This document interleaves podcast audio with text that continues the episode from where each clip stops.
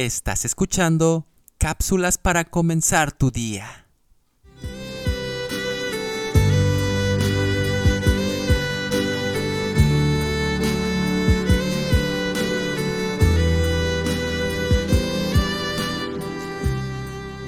Sucedió a mediados del año 2009.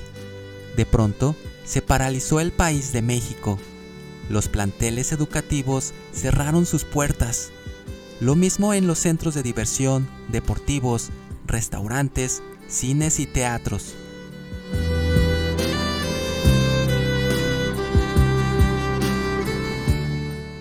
Poca gente se atrevía a salir y lo hacía con el rostro cubierto con una mascarilla.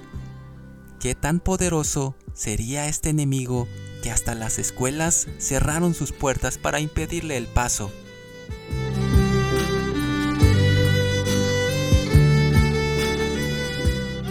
Del tamaño de un virus, pero tan letal como un poderoso gigante, nadie sabía por dónde atacaría de nuevo.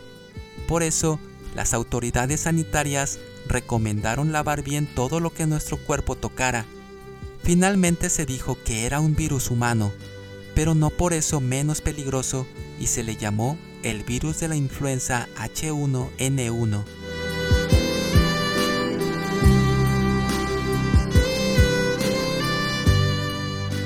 Veras era muy poderoso este enemigo invisible como para tenerle tanto miedo?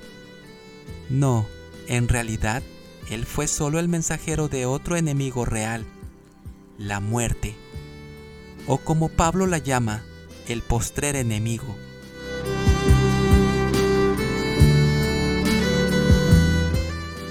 Si Jesucristo ya venció a la muerte, lo único que queda es hacer las paces con el vencedor y ser sus seguidores.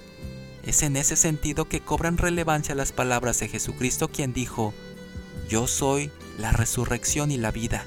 El que cree en mí, aunque esté muerto, vivirá.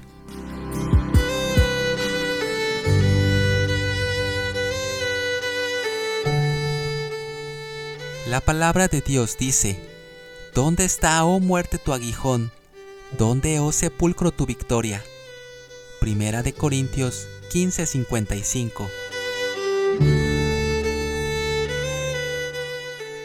Demos gracias a Dios por la seguridad que tenemos en su palabra de que ni la muerte nos separará de Él, porque Él nos ha dado la vida eterna.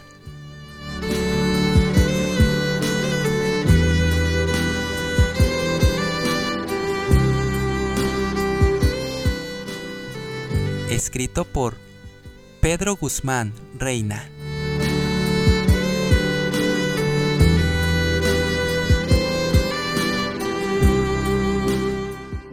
Soy Moisés Nava.